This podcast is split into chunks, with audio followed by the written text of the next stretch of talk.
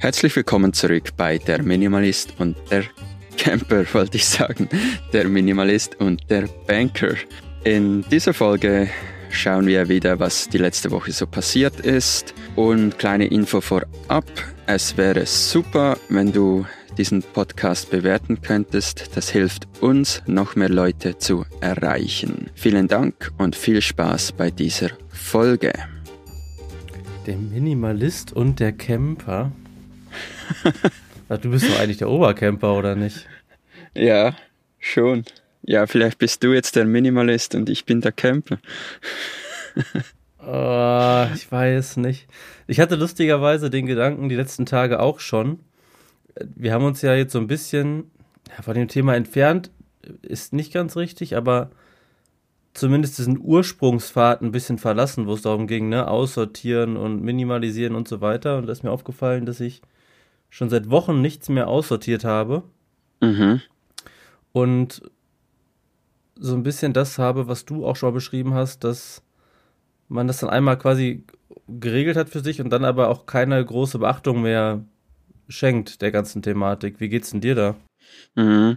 Ich hatte auch ein paar Gedanken dazu diese Woche und habe mir so überlegt, vielleicht konzentrieren wir uns viel zu fest auf das Ausmisten und haben danach gar keine Zeit mehr, um zu leben. Dass das auch so ein Optimierungswahn ist. Und ich meine, die letzten vier Jahre habe ich immer erzählt, du musst aufräumen, um dein Leben zu regeln.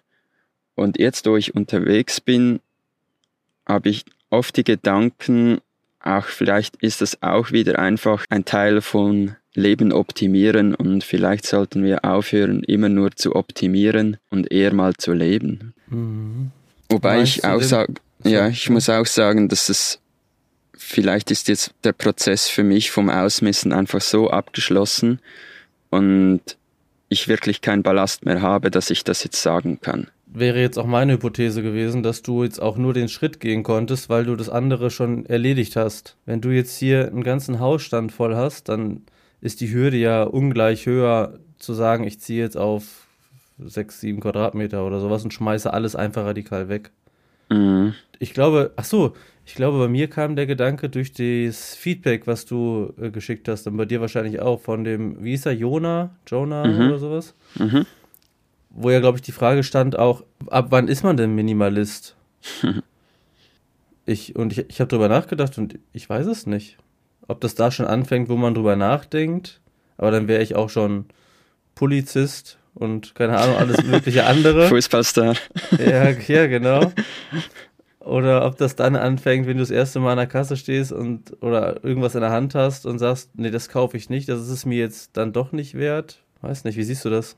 Das kann jeder für sich selber bestimmen, weil ich sage ja immer, reduzieren nur so weit, äh, dass es für dich selbst stimmt. Ich finde, du kannst auch ein Haus haben und minimalisieren und dann sagen, du bist ein Minimalist, obwohl du ein Haus hast. Das heißt nicht immer, du musst eine kleine Wohnung haben, nur noch 72 Gegenstände besitzen, sondern dass du wirklich nur noch das im Leben hast, was dir auch wirklich einen Mehrwert gibt. Und ich würde sagen, ab dann, wenn du dein Konsumverhalten hinterfragst und nicht mehr unnötige Käufe tätigst, würde ich sagen, könnte man sich als Minimalist betiteln. Aber ja, wer ist schon Minimalist und wer nicht? Schwierig. Und, wel und welcher Kauf ist unnötig? Also mhm. ich zum Beispiel habe jetzt ja echt stark darauf geachtet, dass ich nur noch Dinge kaufe, wo ich einen echten Mehrwert sehe. Aber ich habe jetzt in Absprache mit Jana, haben wir uns dazu durchgerungen, nach jetzt ein paar Jahren äh, so einen kleinen Handstaubsauger für einen Wohnwagen zu holen. Mhm. Weil wir haben es vorher mit einem Besen gemacht und Handfeger und das ging natürlich alles, aber es war schon mühselig, finde ich. Mhm. Und jetzt kam der heute an und ich habe mal den Wohnwagen durchgesaugt und das ist so eine für mich jetzt gerade äh, Arbeitserleichterung, dass ich mich total drüber freue, aber es ist ein, eigentlich ein Gegenstand mehr, der also nicht notwendig wäre im klassischen Sinne. Wie ist sowas dann einzuordnen? Ja, ganz einfach. Er gibt dir einen Mehrwert. Also ist es völlig okay und du wirst den Gegenstand fast täglich brauchen. Ich habe auch einen Handstaubsauger im Van und das ist mein Lieblingsgadget hier.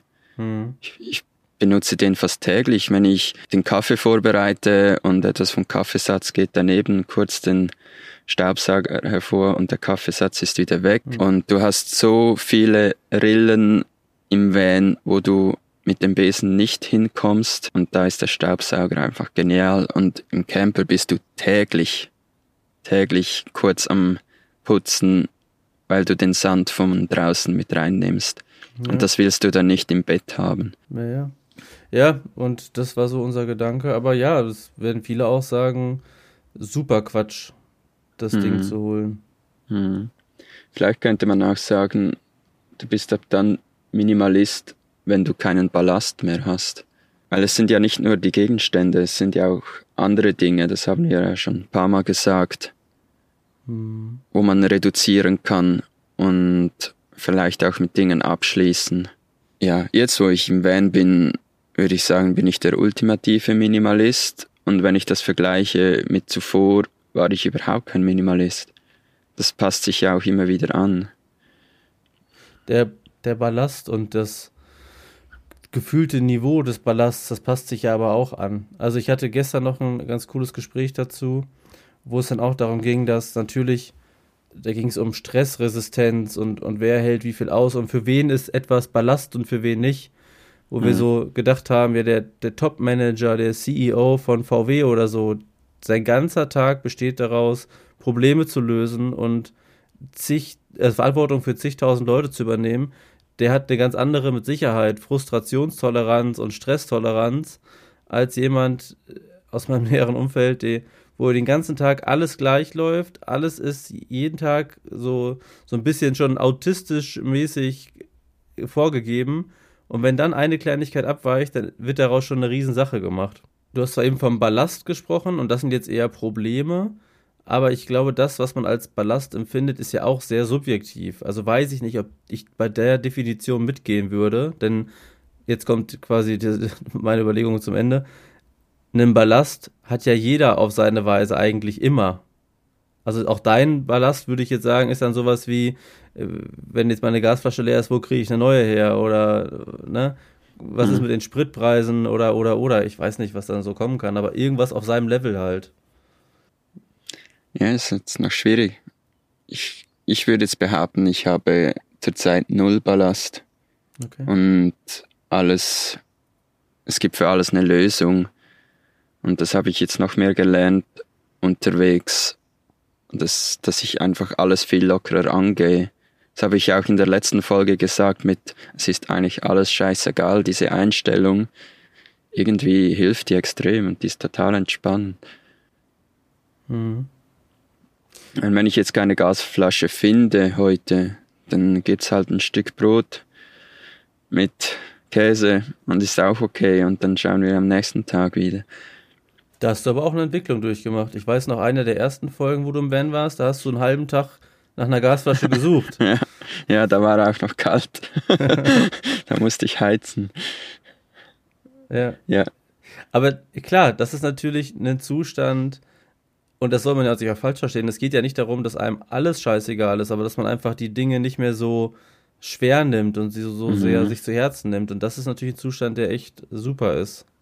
Ich probiere das die ganze Zeit ähm, zu erreichen mit der Thematik der Finanzen und des Geldes und so weiter. Ich habe ja schon mal erzählt, dass ich sehr aufs Geld achte und täglich in mein Konto gucke und so weiter. Und selbst jetzt, wo da wirklich gar nichts passiert und eigentlich alles geregelt ist für die nächsten Monate, gucke ich jeden Tag rein und rechne hin und her und passt das alles und passt das nicht. Und ich werde das einfach nicht los. Ich, ich, ich schaff's nicht, mal zwei Wochen das Konto zuzulassen und zu sagen, ja, das wird schon alles laufen, das ist geplant und geregelt. Da habe ich auch noch keine Idee, wie ich das hinkriege. Weil da würde ich gerne die Gelassenheit haben, die du jetzt bei allen mhm. anderen Dingen hast.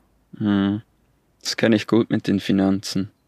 Aber irgendwann konnte ich mir sagen, hat es mal nicht funktioniert? Doch, es hat immer irgendwie funktioniert.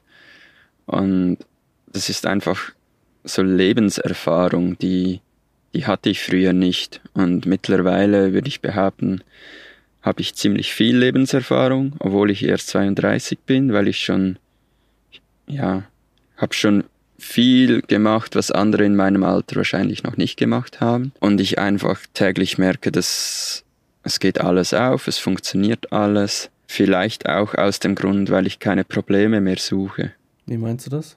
Ja, der Mensch ist doch oft so, dass man immer irgendwo ein Problem sucht. Auch jetzt, wo, wo hier alles perfekt ist, könnte ich ja auch denken, okay, das kann ja jetzt nicht für immer so sein. Wo ist das Problem? Mhm. Was kann passieren? Aber das habe ich zurzeit überhaupt nicht. Weil du einfach das genießt, wie es jetzt gerade ist, und dann guckst du mal, was, was kommt. Ja. Und es geht sogar eigentlich besser auf, als ich mir das erträumt habe. Ja, schön. Hast du deinen Arbeitsvertrag erhalten? Nee. Nee. Ist noch nicht angekommen. Ich will jetzt aber auch da keinen Stress machen. Ähm, ich, ich verlasse mich jetzt erstmal auf die mündliche Aussage, dass das jetzt so alles stattfindet. aber in dem Bereich zum Beispiel, da würde ich jetzt auch sagen, das gehe ich von aus, es läuft so. Und wenn das aber nachher doch nicht laufen sollte, mache ich mir da jetzt auch keinen Stress. Hm. Ich wurde ähm, wieder bestätigt in der Vorgehensweise, dass ich mit Headhuntern, wenn die mich anrufen, immer telefoniere, auch wenn ich gerade nicht suche oder, oder nicht konkret wechseln will.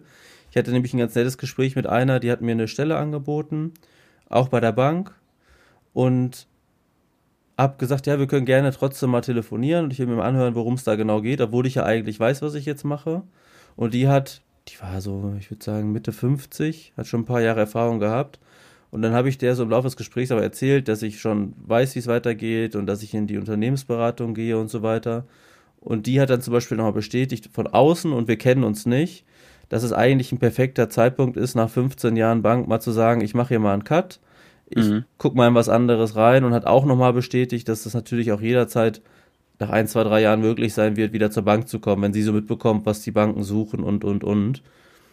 Und äh, da wurde ich ja nochmal wieder bestätigt darin, dass solche Gespräche einfach auch einen sinnvollen Input von außen geben. Also für alle auch die, die jetzt eigentlich sagen, ich brauch's gerade nicht. Und auch mhm. wenn es dann so um Gehaltsverhandlungen oder so geht, also da habe ich ja auch gesagt, also was ich jetzt verdient habe und dass ich unter der und der Summe äh, gar nichts anderes annehme, hatte ich irgendwie 90 oder 95.000 gesagt. Und das hätte ich nicht gemacht bei meinem ersten Headhunter-Gespräch. Mhm. hätte ich gesagt, ja, und hm, und was, was kann ich denn kriegen, so nach dem Motto, weißt du, so. Und da kommt ja die Routine irgendwie dann auch rein nach der Zeit. Mhm. Ähm, ja, das war noch ganz nett. Mhm. Ja, ich glaube, generell in einem Bewerbungsgespräch ist es wichtig, dass man seine Bedürfe, Bedürfnisse äußert und nicht Angst hat vor einer negativen Antwort, weil schlussendlich ist es dann dein Job und dein Gehalt und du musst damit auskommen. Hm. Das sind, glaube ich, viel zu viel äh, zu rücksichtsvoll oder zu schüchtern. Mhm. Ach, was ich auch noch erzählen wollte, ist es schon ein paar Tage her, aber ich war ja im Urlaub fünf Tage und da ging es auch so ein bisschen um die Klamottenplanung, ne? Wie viel nehme ich mhm. mit und so weiter. Und es ging perfekt auf. Ich hatte nachher noch eine Unterhose und ein paar Socken übrig. Ansonsten alles richtig gut verbraucht und genutzt etc. Das war top. Und ich hatte, ich hätte glaube ich auch einen großen Rucksack nehmen können, aber ich hatte so einen Mini-Koffer. Also kein, kein Kosmetikkoffer, sondern also eine halbgroße Variante von normalen Koffer, sage ich mal. So ein Hartschalenkoffer.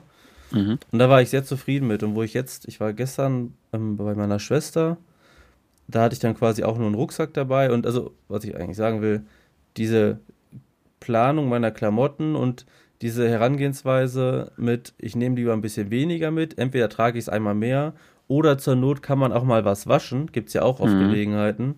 Das äh, funktioniert ganz gut bei mir. Ja, ist Erfahrung. Ja. Es geht wirklich mit wenig. Ja, und mal waschen, ist wirklich kein Problem. Im Camper auch, da wird halt mal was von Hand gewaschen und dann in die Sonne gehängt und dann ist wieder gut. Ja. Und gerade beim Camping, also wir haben am Anfang dann für zwei Wochen eingepackt, dann hast du die Fülle der Klamotten, du hast ja wenig Platz im Wohnwagen oder im Camper. Dann hast du Gewicht, was du ja auch nicht überschreiten darfst und halt die Kopfschmerzen, passt das alles. Mhm. Und seit wir dann gesagt haben, pass auf, wir packen für eine Woche Klamotten ein und alles andere waschen wir dann nach Bedarf, das entspannt total, weil du halt nur mhm. noch die Hälfte der Klamotten brauchst, Hälfte Platz und so weiter. Mhm. Ja, und wenn dann noch alles in den Rucksack packst, dann bist du auch mobiler. Dann musst du ja. nicht einen Koffer schleppen. Ist dann wieder entspanntes Reisen. Also meine Anschaffungen für den April, der ist ja jetzt quasi rum, waren meine Barfußschuhe, bitte lachen Sie mhm. jetzt, und äh, jetzt quasi anteilig dieser Staubsauger für den Wohnwagen. Mhm. Aber ansonsten hat nichts diesen Haushalt betreten, materiell. Mhm. Wir haben nichts gekauft. Angeber. ah, doch, stimmt. Eine Kaffeemühle. Aha. Ja, ja, eine Kaffeemühle. Und die ist richtig schlecht. Oh nein. Es ist wieder mal so ein Kauf. Ja, das ist, das ist so ein wenig das Problem beim Reisen, wenn du keinen Briefkasten hast. Ich kann nicht stundenlang recherchieren, was gibt es alles und kann mir dann das einfach bestellen, sondern ich muss wirklich einfach in den Shop gehen und hoffen, die haben was und das nehmen, was sie halt haben. Ja. Ja, die, die ist jetzt nicht so toll und ich weiß jetzt nicht, was ich damit machen soll. Also klar, ich kann die brauchen, aber es ist umständlich, wenn man ähm, den Deckel abnimmt, kommt der ganze Kaffee raus und der halbe Van ja. ist voll mit Kaffee. Das ist, ist mühselig. Ja. Ja, dann würde ich sie auch nicht mehr benutzen. Aber ja, klar, kannst du sie nicht an irgendeinem Stellplatz oder Campingplatz einfach spenden? Die haben manchmal so eine Küche oder irgendwas. Stimmt, gute Idee. Ja, wenn wir mal wieder auf dem Camping sind, why not? Genau, ja, warum nicht? Mhm. Ansonsten, wie ist euer weiterer Plan jetzt für die nächste Zeit? Wo seid ja. ihr jetzt? Wo geht's jetzt hin? Wir sind jetzt wieder in Spanien und stehen gerade am Meer haben per Zufall einen wunderschönen Platz gefunden. Es ist paradiesisch, wenn ich hier rausschaue. Wirklich wie im Bilderbuch. Irgendwie wollen wir hier stehen bleiben. Mhm. Vielleicht bleiben wir sogar mal eine Woche einfach hier. Weil wir haben das Gefühl, besser kann es nicht werden. Mhm. Jetzt kommen aber so die ersten Probleme mit, wenn wir den Platz verlassen, ist er wahrscheinlich gleich weg. Mhm. Wir müssen aber unsere Toilette leeren mhm. und wir brauchen wieder Wasser. Und weiß jetzt noch nicht, ich kann ja nicht mit der Toilette ja. durch die ganze Stadt laufen und hoffen, dass ich irgendwas finde, wo ich die entleeren kann. Ja. Ja, die sollte man halt nicht einfach irgend in eine öffentliche Toilette leeren. Habt ihr keine Fahrräder dabei oder sowas? Doch, doch, doch. Zum Einkaufen ist kein Problem, aber mit dem ja. Scheißhaus, das klappt nicht, meinst ja. du? Nee, da Kannst du dich irgendwo hinten drauf schnallen, am Gepäckträger? Nee, habe ich, leider, hab ich leider noch nicht. Aber das wäre vielleicht noch ein gutes Upgrade für das Fahrrad, ein Gepäckträger. Ja, oder eigentlich noch viel besser, wenn man wirklich aus praktischem Nutzen das nimmt, einen Korb für vorne dran. Ich weiß, es mhm. sieht so ein mhm. bisschen Oma-mäßig aus, aber mhm. es ist super praktisch, weil du kannst mehr reinpacken, du hast im Blick, ob alles okay damit ist und also wenn ich im Urlaub mal irgendwie ein Fahrrad geliehen habe und diese Dinger dran waren, war das immer besser. Gold aus meiner Sicht. Mm, mm. Aber ja, das sind so die kleinen Hürden des Alltags. also fährt einer mit dem Van weg und du legst dich mit dem Handtuch dann da auf diese Stelle, damit kein anderer kommt. Äh, nee, das machen wir nicht. Das ist uns zu, darf ich das sagen, zu, zu deutsch. deutsch. ja. ja, das finde ich irgendwie auch nicht okay. Das ist nicht dein Platz. Und ja, ja kann man auch nicht reservieren. Nee, ich, nee, ich gehe dann einfach mit dem Fahrrad los heute und pack mir einen Kanister Wasser auf den Rücken. Irgendwie. Und scheiße in den Graben und dann bleibt die Toilette unberührt. ja, gut, das fängt ja echt an zu stinken. Die, die kann man nicht einfach lassen. Ja.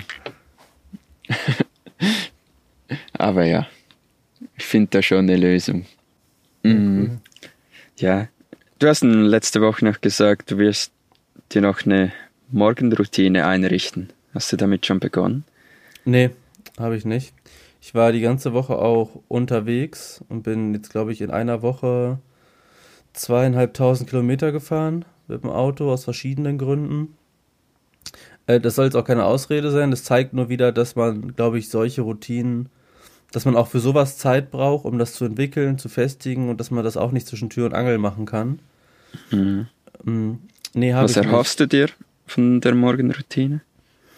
Mm, einen besseren Start in den Tag im Sinne von, äh, ich tue vielleicht meinem Körper was Gutes, indem ich dann zum Beispiel Wasser trinke am Morgen, was man ja sagt, was ich sonst einfach so vernachlässige, äh, mhm. dass ich fitter in den Tag starte, weil ich jetzt manchmal so reindümpel, in Anführungszeichen. Also ich gehe dann erstmal in die Küche, mache mir einen Kaffee, dann sitze ich irgendwo nochmal fünf Minuten rum, dann gehe ich irgendwo anders nochmal hin. Und dass ich dann vielleicht auch sowas einbaue wie irgendwie so eine kleine Dehnübung oder irgendwie ne, zehn Minuten auf der Matte oder so. Einfach um einen besseren Start zu haben und diese Routine soll mir helfen, dass es keine Hürde mehr ist irgendwann. Mhm. Dass man das einfach implementiert und das als Gott gegeben ansieht, sage ich mal. Mhm. Das erhoffe ich mir davon. Und gleichzeitig will ich auch definitiv jetzt im Sommer nochmal das Thema Ernährung und auch meine Figur in Angriff nehmen. Jetzt habe ich ja wirklich die Zeit. Ich habe nächste Woche ein Probetraining im Fitnessstudio. Mhm. Ich habe immer gesagt, ich will nicht ins Fitnessstudio. Einmal, weil ich das Geld nicht ausgeben will und einmal, weil ich da nicht in den geschlossenen Räumen trainieren will, eigentlich. Aber ich vermute, das hilft mir, hinzugehen, wenn ich weiß, es kostet mich Geld und ich habe so ein bisschen den Druck und die Verbindlichkeit. Hm, würde ich nicht unterschreiben. Für dich das nicht ist, oder für mich nicht? Ich glaube generell nicht. Ähm, ich sage eigentlich immer, wenn man ein neues Hobby anfängt, fang klein an. Zum Beispiel jetzt auch mit dem Rennen. Nimm einfach mal die Schuhe, die du hast. Du kannst normale Kleider nehmen und wenn du das für zwei Monate durchziehst, dann kannst du dir gute Schuhe kaufen, Rennkleidung, weiß nicht was. Mhm. Dasselbe mit Fitnesscenter. Wenn du es mal einen Monat zu Hause durchziehst, dreimal die Woche deine Übungen machen, dann kommst du in Rhythmus, ohne dass du Geld dafür bezahlt hast. Dann kannst du immer noch ins Gym. Oder du merkst, okay, eigentlich kann ich zu Hause alles machen. Es kostet mhm. mich nichts und ich habe die Routine schon. Du musst mhm. dir das, du musst wie das Habit zuerst entwickeln und nur weil, weil du Geld dafür bezahlt hast, wird der innere Schweinehund nicht überwunden. Das hat nichts mit Geld zu tun. Kann schon sein. Mm, ja. Noch zur Morgenroutine. Ich weiß nicht, kennst du das Buch Miracle Morning? Mm, -mm. Kann ich allen empfehlen. Super cooles Buch, habe ich gelesen und habe mir danach auch mal so eine Morgenroutine eingerichtet. Ja, ähm, Morning. Irgendwas klingelt ja. da bei mir. Ich als alter Trash-TV-Experte musste an den Jota denken. Propagiert der das? Kennst du den? Die Jotas? Mm -mm. Na egal, dann ist egal. Dann, dann erzähl ja. weiter. Ja, dort wird einfach beschrieben, wie wichtig eine Morgenroutine ist und ja, wie man eigentlich seinen Morgen nutzen kann, um perfekt in den Tag zu starten. Und ist sehr gut erklärt auch, wieso es wichtig ist. Ich habe das dann auch eine Zeit lang gemacht. Mittlerweile habe ich überhaupt keine Morgenroutine mehr. Ähm, aber ich glaube, wenn man in seinem Leben was verändern will, ist eine Morgenroutine eine gute Art, um zu starten. Weil es dann oft 9 Uhr morgens ist und man hat schon mehr gemacht, als man sonst ja, den ganzen Tag erledigt hat. Und dann mhm. hat man noch den ganzen Tag. Aber man soll sich da auch keinen Druck machen. Es sind auch nicht alle Morgenmenschen. Das muss ich für mich lernen. Ich habe immer gedacht, ich muss um 5 Uhr morgens aufstehen, damit ich ein erfolgreicher Mensch werde. Aber man kann auch gut ausschlafen und es funktioniert auch.